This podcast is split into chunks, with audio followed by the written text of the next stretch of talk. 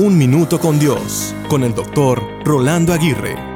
Muchas veces escuchamos que la gente responde diciendo porque quiero y puedo. En algunas ocasiones suena como una respuesta egocéntrica y déspota. En otras es una simple reacción a una pregunta mal intencionada. Porque quiero y puedo significa que está en nuestra capacidad y deseo el hacer algo. Sin embargo, no todo lo que queremos y podemos hacer está bien.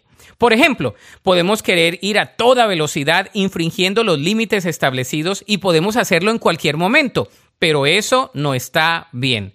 Podemos comprar todo lo que queramos y deseemos con nuestras tarjetas de crédito, pero no es bueno. Podemos querer hablar de más, actuar de más y tomar decisiones que afecten seriamente a los demás, pero no es bueno. Podemos comer todo lo que queramos en un día, pero eso no quiere decir que nos vaya a caer bien la comida. Podemos rehusarnos a tomarnos una medicina necesaria para el cuerpo, pero los resultados se dejarán ver en poco tiempo. En fin, podemos querer hacer muchas cosas más, pero no todo es benéfico y no todo nos conviene. Por lo tanto, debemos dejar a un lado nuestro egoísmo, pedir sabiduría a Dios y actuar cautelosamente para que nos vaya bien en la vida. La Biblia dice en 1 Corintios 10:23, Ustedes dicen, se me permite hacer cualquier cosa, pero no todo les conviene.